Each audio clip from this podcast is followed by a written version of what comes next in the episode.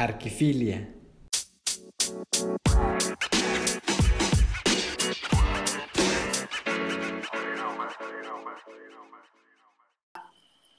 Soy Mónica del Arenal, arquitecta, estudiante del doctorado en Historia de la Arquitectura.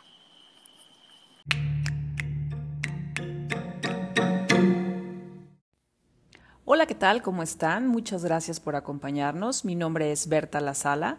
Bienvenidos al podcast El Proceso Creativo de Arquifilia.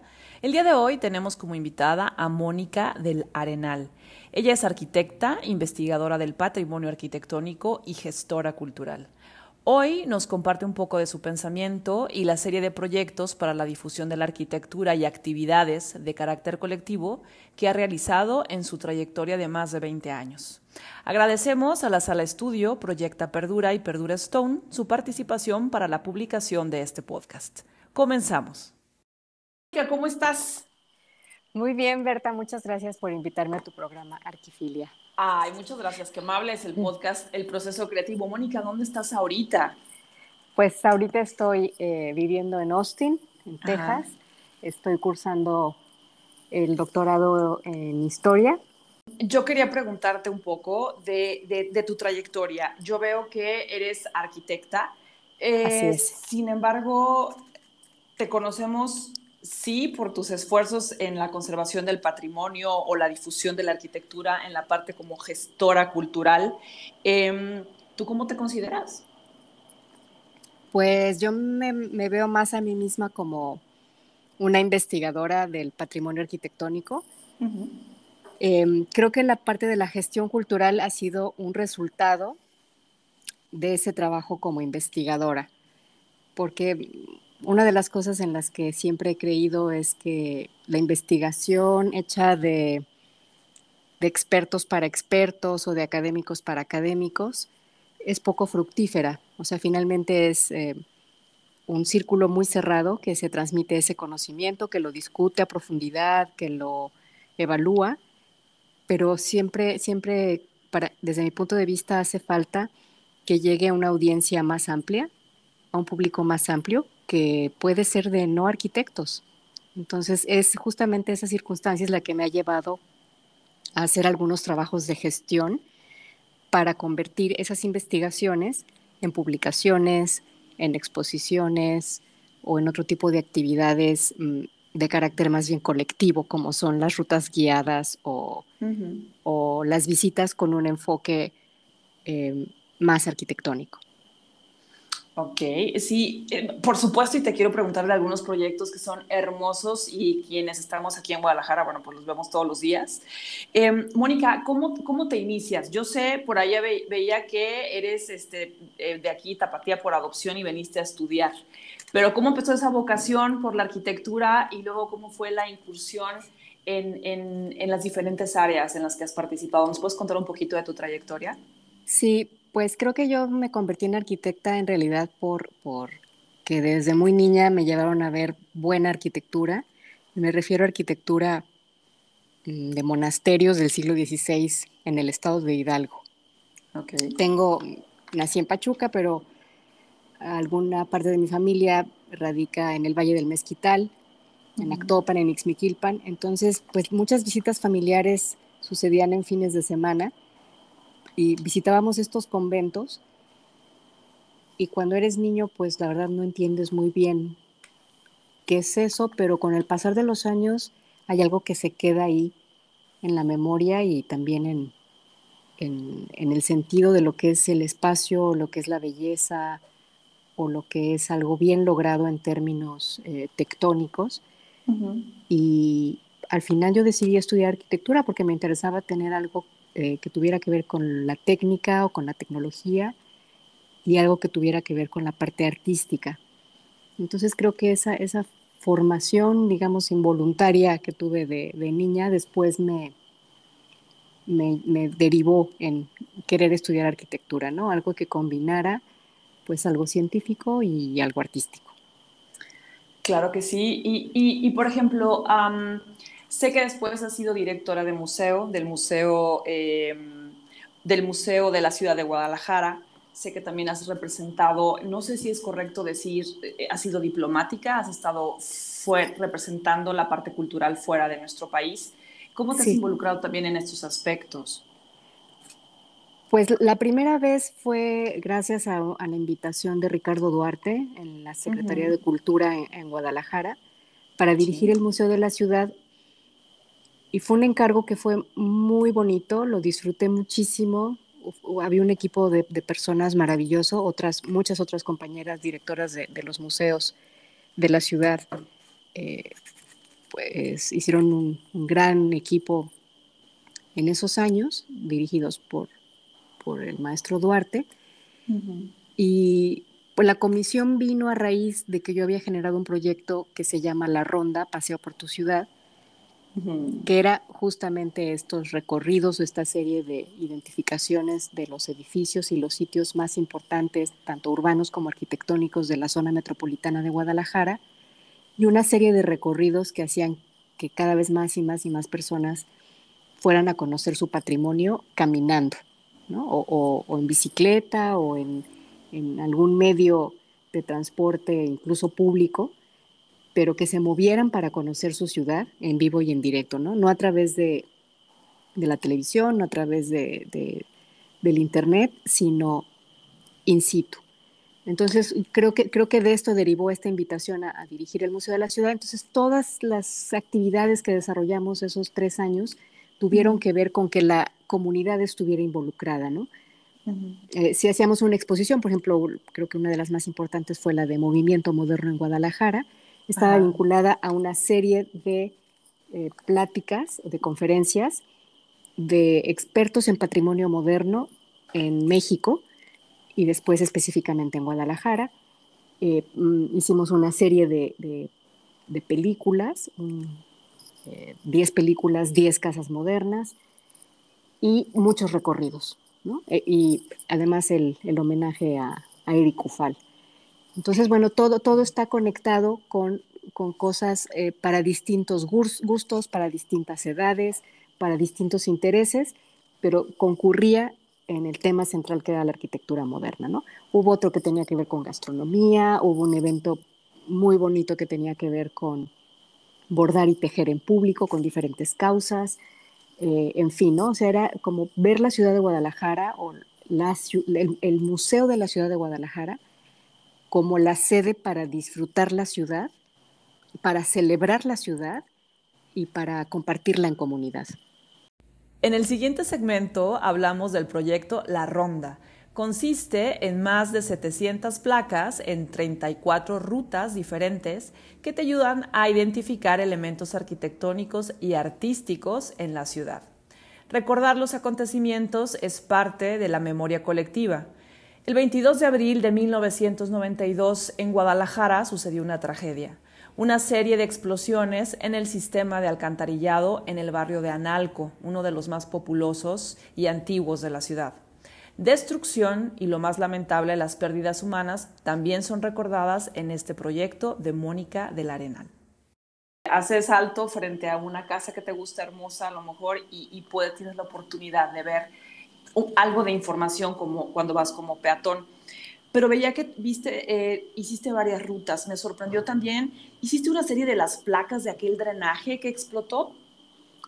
Así es, esa, esa ruta fue importantísima porque no era para ver arquitectura por su estilo, por su autor, por su belleza, por ¿no? las, las causas por las que normalmente identificamos o visitamos la arquitectura, sino para conmemorar, o sea, para que quedara en la memoria de las personas eh, como memoria urbana histórica, eh, pues las 10 explosiones que sucedieron en 1992 en el barrio de Analco principalmente. Y en lugar de, mostrar edificios, lo que poníamos era la placa, el lugar exacto de la explosión y la hora en la que sucedió esa explosión. Entonces, eh, alrededor de las 10 de la mañana, y, los recorridos se hacían, tratábamos de hacerlos en tiempo real, ¿no? Si la serie de explosiones fue a lo largo de un poco más de una hora, tratábamos de hacer ese recorrido en ese tiempo, ¿no? Para decir, bueno, a esta hora explotó en este lugar, y a esta hora explotó en este cruce, a, este, a esta hora explotó en esta calle, ¿no? Y eso te hace consciente de la tragedia, por una parte, y también de cómo se transformó todo ese barrio, todo el sector reforma, a partir de estas eh, explosiones.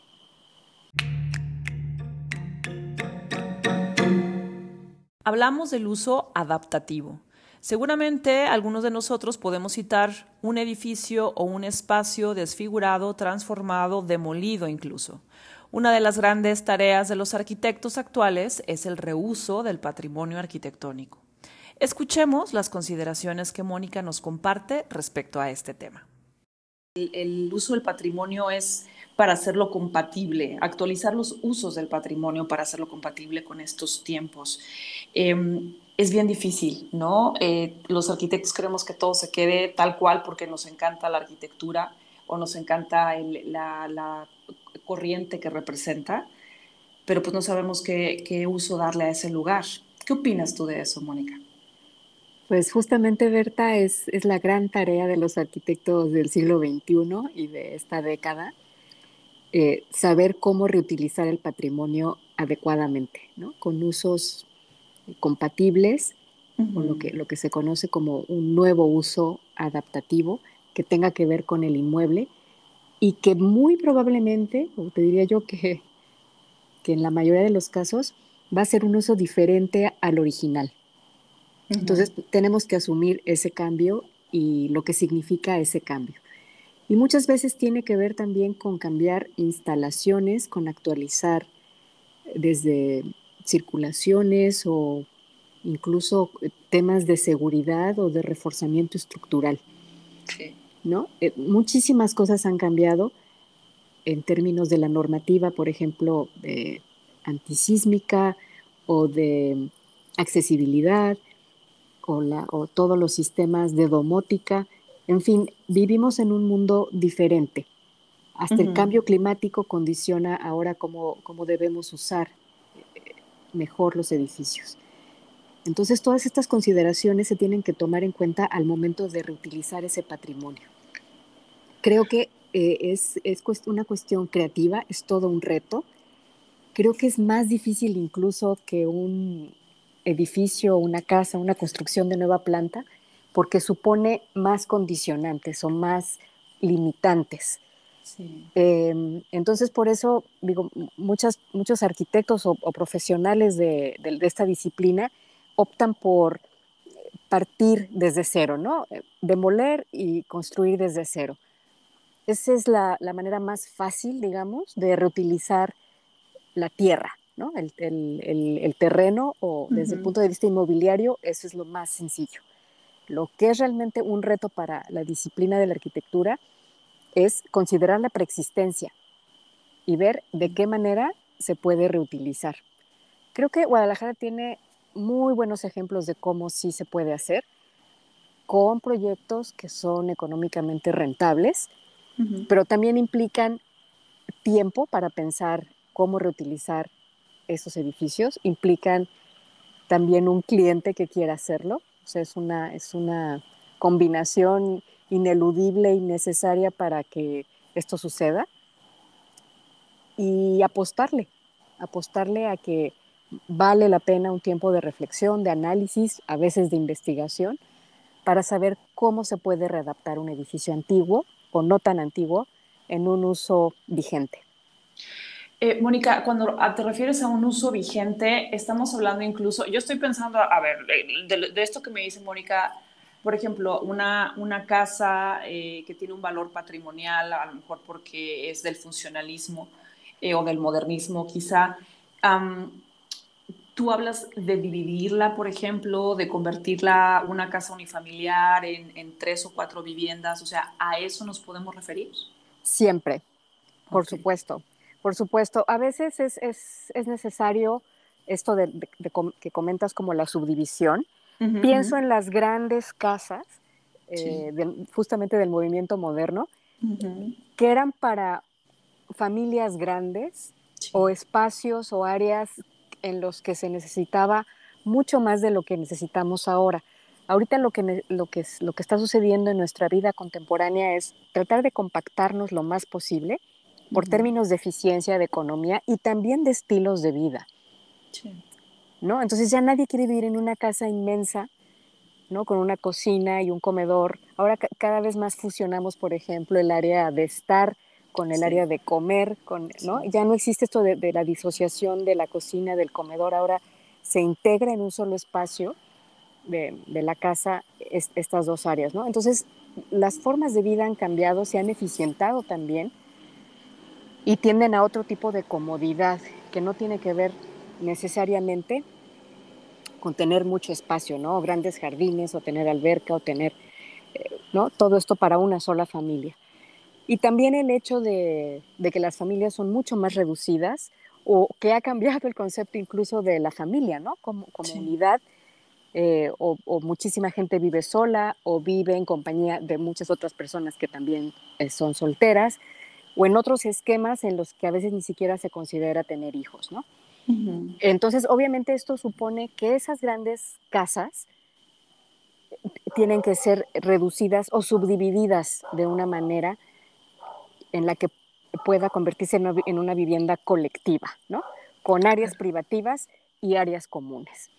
Sí, por ejemplo, antes era muy común que hubiera un solo baño grande para toda una unidad familiar, ¿no? De vivienda. Y ahora, pues por cuestiones de comodidad o de higiene o de, eh, pues de privacidad también, como que es, que es mejor tener varios baños, ¿no? En, una unidad. Entonces, este tipo de cosas, de, pues, del baño gigantesco, pues ya, ya no se usa, ¿no? Ahora es algo mucho más compacto y que promuevo que facilite esta privacidad aún dentro de una familia. Entonces sí, se vale hacer todo este tipo de cosas. O también el tema de las instalaciones. A veces no nada más es una cuestión de espacio. Las instalaciones en las edificaciones antiguas o no tan antiguas, pueden ser incluso de los años 50, 60, 70, es totalmente otro, son otros los criterios. ¿no? Por ejemplo, pensemos en el abastecimiento de gas o pensemos en el cableado eléctrico o en cómo se han ido agregando otros servicios que requieren algún tipo de cableado, pues cómo se integra eso, ¿no? ¿Cómo se integra eso en, un solo ducto o en, un sola, en una sola área registrable de todo este tipo de instalaciones? Pues son cosas que hasta por seguridad se tienen que actualizar, ¿no? Es imposible, es como querer siempre eh, volver al pasado como eso no se toca y eso no se mueve y eso es, no, yo creo que la vida y los edificios y las personas somos dinámicas y cambiamos y nos tenemos que adaptar, ¿no? Y si no sucede ese proceso de adaptación, el resultado finalmente es dejar congelado en el pasado algo, en este caso un inmueble, y un inmueble abandonado es sinónimo de decadencia y finalmente de destrucción. Eh, ¿Tú crees que es fácil equilibrar estos dos criterios, el, de conservar el patrimonio y el del ser dueño de un predio y que pueda ser benéfico para él o atractivo, ¿no? Mantenerlo vivo. Sí, creo que es tarea de las autoridades. Eh, ahí sí, para que veas, creo que la demanda social es, bueno, necesitamos que esto sea rentable o que sea habitable. Entonces, creo que, creo que lo que se requiere del lado de los propietarios o de los usuarios es muy claro. Eh, creo que las autoridades están quedando muy cortas. O sea, creo que no, creo que no se ha sabido promover eh, adecuadamente y no se ha sabido normar adecuadamente el patrimonio arquitectónico para este tema de las rehabilitaciones, restauraciones, conservaciones o incluso demoliciones parciales y adición de nueva arquitectura mm, en estas casas o edificios patrimoniales. Eh, creo que los criterios que se utilizan están caducos. Creo que el criterio del edificio más antiguo es el que más vale, es un error craso. Eh, creo que hay edificios que son modernos, es estoy, hablando de la década de, de 1950, 1960, que son verdaderas joyas en Guadalajara y por no ser tan antiguos hay mucha más permisividad a que sean completamente desfigurados, transformados, equivocadamente o demolidos. ¿no? Y hay edificios que ya están muy transformados, muy modificados, pero que originalmente fueron del siglo XVIII, por ejemplo, del siglo XIX, que eh, son como intocables, ¿no? Y que, y que tienen un montón de trabas para que alguien los quiera subdividir o los quiera eh, convertir en nuevos usos adaptativos. Entonces, creo que por una parte sí hay que ver caso por caso, independientemente de si es una obra de autor o no, si es una obra más antigua o más moderna. Independientemente de eso, sí, sí se debe analizar el caso por caso. También hay que ver el contexto urbano en el que se encuentra, ¿no?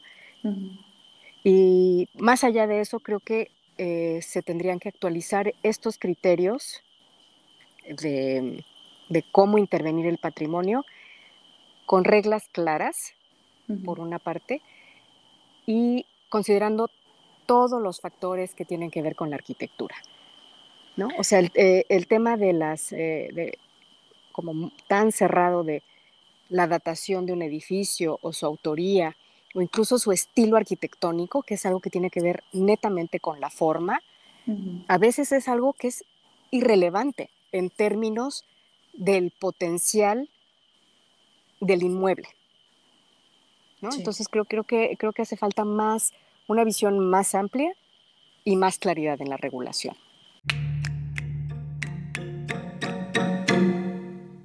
La arquitecta Mónica del Arenal también fue parte de la representación cultural de México en San Antonio, Texas. Tener que mostrar la cultura y la creatividad del país a través de proyectos requiere de todo un proceso. Por supuesto, le pregunto sobre su proceso creativo. Esto es lo que nos compartió. ¿Cómo echas a volar la imaginación y se te ocurre el siguiente y el siguiente proyecto? ¿Cómo lo desarrollas? ¿De qué, te, o sea, ¿qué, es lo que haces para que te lleguen tantas ideas a la mente? Mira, no soy muy consciente de exactamente cómo funciona, pero lo, que te puedo decir es que muchas ideas de proyectos que he llevado a la realidad han surgido a partir de caminatas largas, eh, me gusta mucho viajar, me gusta mucho observar pues ciudades, arquitectura, personas, paisajes. Entonces, de esta, de esta observación, pero sobre todo cuando estoy en movimiento, por eso, por eso lo relaciono con caminar, eh, pues en estas caminatas muy largas se me van ocurriendo cosas como que las voy madurando, a veces las pienso durante meses o años y, me, las voy imaginando, las voy pensando, voy, mm, me voy encontrando con más fuentes de inspiración o de, o de reflexión en, en, estas caminatas largas. Sí. Y hasta que me siento en algún momento y las escribo o las hablo con alguien que considero que me puede dar una buena retroalimentación. Ajá y entonces empiezo a, concretarlas, ¿no? Y cuando concreto los proyectos, este último, por ejemplo, fue el de arquitectos y muralistas, eh, casas estudio del siglo XX en México, que ahorita está, acabamos de inaugurar en el Museo Casa Estudio de Diego Rivera y Frida Kahlo. Eh, pues cuando concebí esta idea, una vez que la tuve clara, fui, hablé con la directora del museo, le dije, oye, creo que estaría muy bien no nada más hablar de los muralistas y sus obras, sino de dónde vivían y cómo trabajaban, cuál era el espacio donde ellos creaban eh, estos, estos murales, ¿no?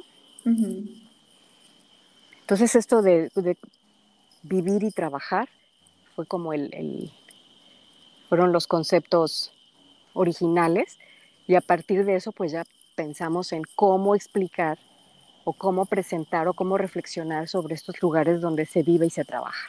Sí, son procesos largos, claro. pero lo que te puedo decir es que una vez que yo lo tengo claro, lo demás es mucho más fácil, ¿no? Entonces ya es como a quién invitas a que haga las maquetas, y a quién invitas a que haga el, el diseño gráfico, y a quién invitas, o sea, entonces hacer un equipo.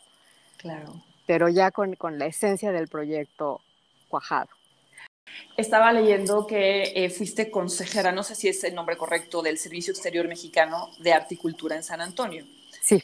¿Qué implicaba eso? Porque yo decía, bueno, cuando es aquí en Guadalajara todos apreciamos eso, pero yo, eh, eh, pues en lo que estamos inmersos, lo podemos ver, lo podemos eh, palpar, visitar, caminar, como tú dices.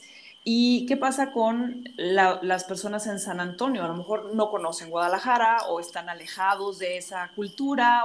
Pues cuando fui comisionada por el Servicio Exterior para venir a, Estados Unidos a, una, una, de las representaciones culturales de México en este país, eh, pues me fui enterando que San Antonio era la representación más antigua cultural de México en Estados Unidos. O sea, cumplía el instituto, estaba por cumplir el instituto 50 años de fundado en San Antonio. Y me di cuenta en el historial del instituto que había tenido pues muchas oleadas, algunos directores y directoras maravillosos, otros que vinieron de paso y que eh, por alguna razón no, no, no, tuvieron oportunidad de presentar gran cosa, como muchas oleadas y diferentes criterios de qué presentar de México en una ciudad como San Antonio. Entonces yo lo que dije, a ver, de entrada vamos quitando la idea folclorista de México o la idea superficial de México, eh, enraizada con ciertos personajes que son icónicos, pero que ya es lo que se presenta son como caricaturas de esos artistas o de esos intelectuales o de esos escritores, ¿no? Como, como del cliché, ¿no? De lo que es México o lo que es la identidad mexicana. Entonces, de entrada, bueno, también tuve una jefa maravillosa que fue Alejandra de la Paz. Eh, ella dirigía pues todas las oficinas culturales de México en el mundo, desde la Secretaría de Relaciones Exteriores, y pues tuve mucho apoyo de su parte. Por ejemplo, hicimos una, una exposición de fotografía contemporánea de México, o sea, de fotógrafos y fotógrafas muy jóvenes de México para presentarlas en Estados Unidos, ¿no? Y una vez que tocó tierra en Estados Unidos, esta exposición estuvo en muchas sedes de consulados y de, la Embajada de, México. Entonces, es decir, hay muchos talentos, hay muchísima creatividad en México, o sea, no me canso de decirlo, o sea, México es inagotable en toda la extensión de la palabra de la cultura mexicana eh, y hay, hay, un montón de cosas que presentar que no nada más es el cliché, ¿no? Del, del charro y frío Calo y, y, el Día de Muertos y, o sea, hay mucho más. Entonces exploramos esas vertientes de todo lo demás que había que, que presentarse. Entonces hubo exposiciones fotográficas de arquitectura, estuvo la de Félix Candela, curada por Dino del Cueto, eh, eh, varias cosas de música, por ejemplo, hubo, hubo una serie de conciertos de música antigua, música del virreinato, música del virreinato escrita en México y con instrumentos musicales que eran renacentistas, pero ya construidos en México, ¿no? Entonces, bueno, ¿qué ofreces? ¿Qué ofreces como institución? Pues también tiene que ver con una estrategia. No, no, no, no puede ser nada más una ocurrencia o no puedes presentar nada más lo que te ofrecen porque es gratis.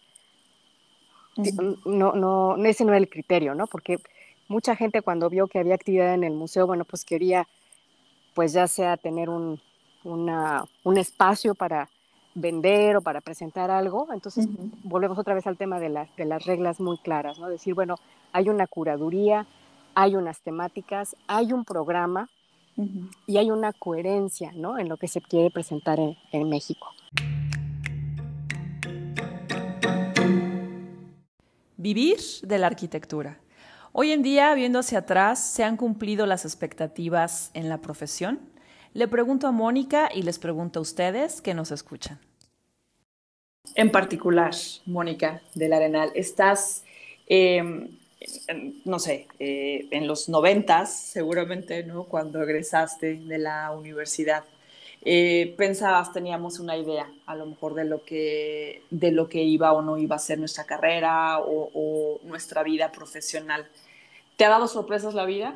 ¿Es lo que esperabas? ¿Estás, estás en donde tú querías? Eh, ¿Qué es para ti? ¿Te enseñaron adecuadamente tus maestros? ¿Qué, qué piensas? Pues creo que ha superado por mucho mis expectativas o lo que yo pensaba que significaba ser arquitecta y vivir de eso. Maravilloso. Sí, creo, que, creo que sí, porque, bueno, tuve un papá muy progresista, sumamente progresista y que me apoyó muchísimo, bueno, a mí y a mis hermanos, donde ir a la universidad y dedicarnos a trabajar o a vivir de nuestra profesión era como, pues, lo que él, quería para sus hijos. Y pues haber estudiado lo que yo quería y haber sido, sido siempre apoyada para, para cumplirlo, pues creo que de entrada, ¿no? cuando, cuando tienes 18, 19 años y para adelante, tener el apoyo de tus padres, fundamental. Y, la otra cosa es respecto a mis maestros y maestras, creo que me he quedado con lo bueno, ¿no? Hay, hay muchos que todavía recuerdo y están en mi, en mi agradecimiento por siempre, ¿no? Por lo que aprendí, porque me enseñaron a ver, porque me enseñaron a hacer autocrítica o porque admiré su trabajo y de alguna manera me inspiró para hacer lo propio. Entonces, bueno, en ese sentido me siento muy afortunada. Eh, que, he tenido extraordinarios maestros y también muchos colegas a lo largo del camino de los que aprendes muchísimo, ¿no? Y de que con muchos a la fecha sigo colaborando. Eh, entonces creo que, creo que la carrera, bueno, es que creo que más que mi carrera es la vida, ¿no? Que, que te da la oportunidad de, ir caminando paralelamente o en el mismo tramo con personas que te enriquecen mucho y luego los caminos se bifurcan, luego te vuelves a encontrar. Hay caminos por los que quieres volver a pasar y muchos otros por los que no volverías a, pasar, pero es, es, ir optando, ¿no? Creo que en mi caso ha sido que siempre he tenido la posibilidad de optar o de elegir. A, a veces son precios bastante altos, eh, pues por ejemplo, en este momento decir, bueno, otra vez dejo mi casa, este, o, mínimo cinco años, ¿no? Otra vez mudanza, otra vez volver a empezar, ¿no? Entre comillas, en otro lugar, pues sí supone un esfuerzo muy grande. Pero pues hasta la fecha, estos esfuerzos han valido la pena. No me digas eso. Luego te digo unas cosas fuera del aire. Ay, Mónica, pues me parece muy bien. Sí, luego, luego hablamos de ciertas cosas. Claro eh, que sí, por sí, supuesto. Sí, sí, por supuesto. Fíjate que pedí un, este, un financiamiento a FIDER y, me acuerdo que me llamaban y me decían, oye, ¿y podrías mandarnos otro comprobante de no sé qué y de tus calificaciones? Y otra carta de recomendación y así ya. Entonces me pedían y me pedían más documentos de los que ya había mandado en la convocatoria, yo decía, ya déjenme en paz, o sea, ¿por qué me piden otra vez más cosas y más y, y, todo notariado, ya sabes, todo certificado y demás? Y yo decía, total, el día que finalmente me dan el crédito este, voy a México a firmar los papeles, entonces el chavo me dice, ay, tú eres Mónica Lana. Sí. sí, me dijo, oye, es que eres la primera mujer de 50 años que está pidiendo un crédito para hacer un doctorado fuera de México. O sea, esta institución, FIDER, cumple 50 años este año. Y tú tienes 50 años. Nunca ninguna mujer de tu edad había pedido este apoyo del Banco de México para hacer un doctorado en el extranjero. Entonces, eh, esto, esto yo, dije, bueno, sí es raro. Sí es raro porque a los 50 años ya mucha gente está pensando en retirarse o en estabilizarse o en eh, como calmarse, ¿no? Y ya, ya decidió dónde, y cómo vivir. Sus hijos ya están grandes, los que tienen hijos, ¿no? Como que es como ya momento de asentarse, ¿no? Pero digo, Juan Ignacio, mi novio y yo, pues lo que decidimos fue movernos, ¿no? O sea, ¿qué hacemos, no? ¿Qué, qué es lo que queremos hacer en nuestra vida? Que no queremos quedarnos con las ganas de hacer, ¿no? De todas estas reflexiones pandémicas de que te planteas realmente quién eres, dónde estás, qué quieres en el futuro, y lo platicamos como, desde muy al principio de, a ver, tú realmente qué quieres hacer que no te quieres perder de la vida, ¿no? Sí. Y el resultado es esto que estamos haciendo, ¿no? Esta aventura de a los 50 años empezar un doctorado y estoy feliz.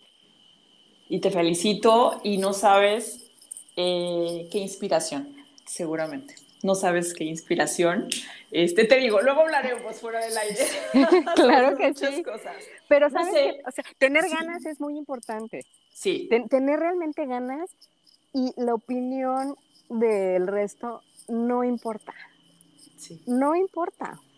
Sí. No, porque hay gente que te dice, oye, no, pues ya cálmate, ya pide una plaza como más estable en la universidad o este, ¿no? O sea, dedícate ya nada más a tal cual cosa, algo más seguro, ¿no? O sea, te hablan de algo seguro. Sí, sí. Pero yo digo, a ver, pues ahorita tengo la salud, tengo las ganas, ¿por qué no? O sea, ¿qué, ¿qué, podría salir mal? ¿Qué podría salir mal? estaría mal si me quedara como en el lugar aparentemente seguro y estable en un mundo que está revolucionado, ¿no? Un mundo que, que cambia de la noche a la mañana con una pandemia, por ejemplo, ¿no? O con una enfermedad o con una quiebra o un factor externo que está totalmente fuera de tu control. Pues bueno, desde ese, desde ese punto de vista, pues en las cosas en las que yo sí tengo control, pues no voy a quedar con las ganas, ¿no? De, de hacer lo que, lo que considero que vale la pena. Y te felicito por eso, Mónica. Gracias. Muchas, muchas gracias por abrir, por abrir esta parte, ¿no? De, de, de, esta experiencia y de lo que pasa por tu mente. Uno diría, lo domina absolutamente todo, con todo lo que ha hecho y ha expuesto y ha hablado y demás. No. Me, encanta escuchar.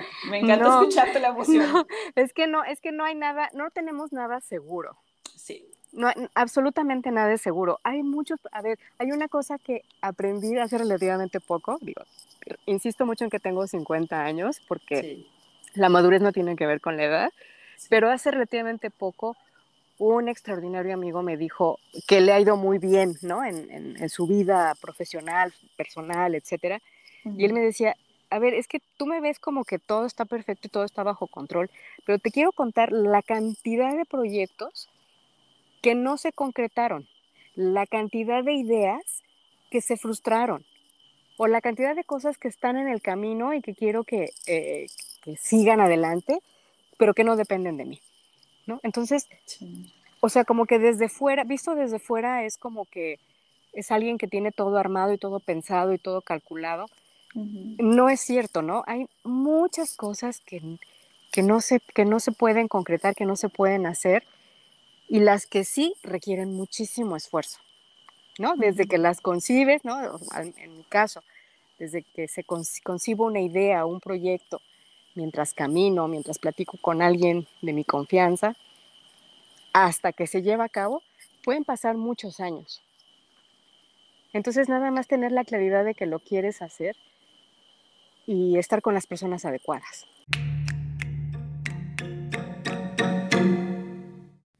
¿Cómo le gustaría a Mónica del Arenal ser recordada? ¿Qué le gustaría que se dijera de ella en el futuro?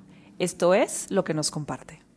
El día de mañana, si leemos Mónica del Arenal en, alguna, em, no precisamente en algún libro tuyo, sino tu nombre en la lista de los arquitectos, ¿qué voy a leer? Mónica del Arenal, dos puntos. Esta arquitecta, lo más importante que para ella hizo que fue? Mm.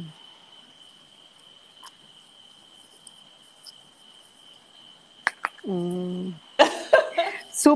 creo que me gustaría que dijera que Mónica del Arenal supo vivir de acuerdo con sus circunstancias, oportunidades, supo disfrutar de las personas, y de las oportunidades de la vida para ejercer la arquitectura de una manera digna y ética. Eso me gustaría. Amén. Así será, Mónica. sí. sí. Bueno, tal vez te dije muchas cosas. Pido no, está perfecto. no. No, pero no, no, no creo que sea demasiado, porque todavía, aún hoy te podría decir que las cosas que he hecho se han hecho de una manera ética y he disfrutado el camino con las personas que, con las que he colaborado, de las que he aprendido o con las que he hecho cosas en conjunto, eh, o sea, estoy satisfecha hoy.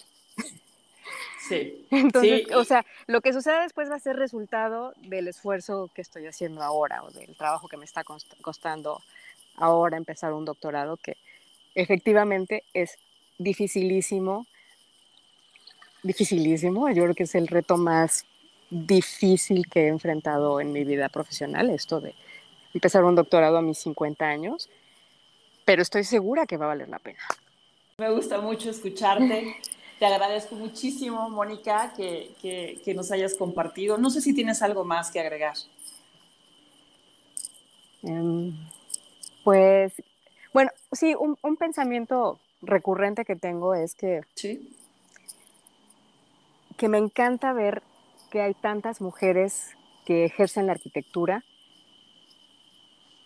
en un mundo que es complejo, en un mundo que originalmente era muy masculino. Me encanta ver que cada vez más mujeres son arquitectas, ejercen la arquitectura plenamente y en múltiples disciplinas. Y cuando pensamos o cuando pienso en las que se dedican al, al tema de la conservación y la restauración, veo unos talentos extraordinarios. Entonces, bueno, me, da gusto ver cómo ha evolucionado en estos 20 años, últimos 20 años, la arquitectura para las mujeres. Y así llegamos al final de este episodio. ¿Qué les pareció? Espero que les haya sido tan interesante como a nosotros. Los invitamos a buscar más sobre la arquitecta Mónica del Arenal, sus proyectos culturales y de ciudad que ha promovido. Recordemos las palabras de Octavio Paz. La arquitectura es el testigo insobornable de la historia. Trasciende a su tiempo, se vuelve testigo. Muchas, muchas gracias por el favor de su escucha. Los invitamos a seguir el podcast y a compartirlo. Mi nombre es Berta La Sala. Hasta la próxima.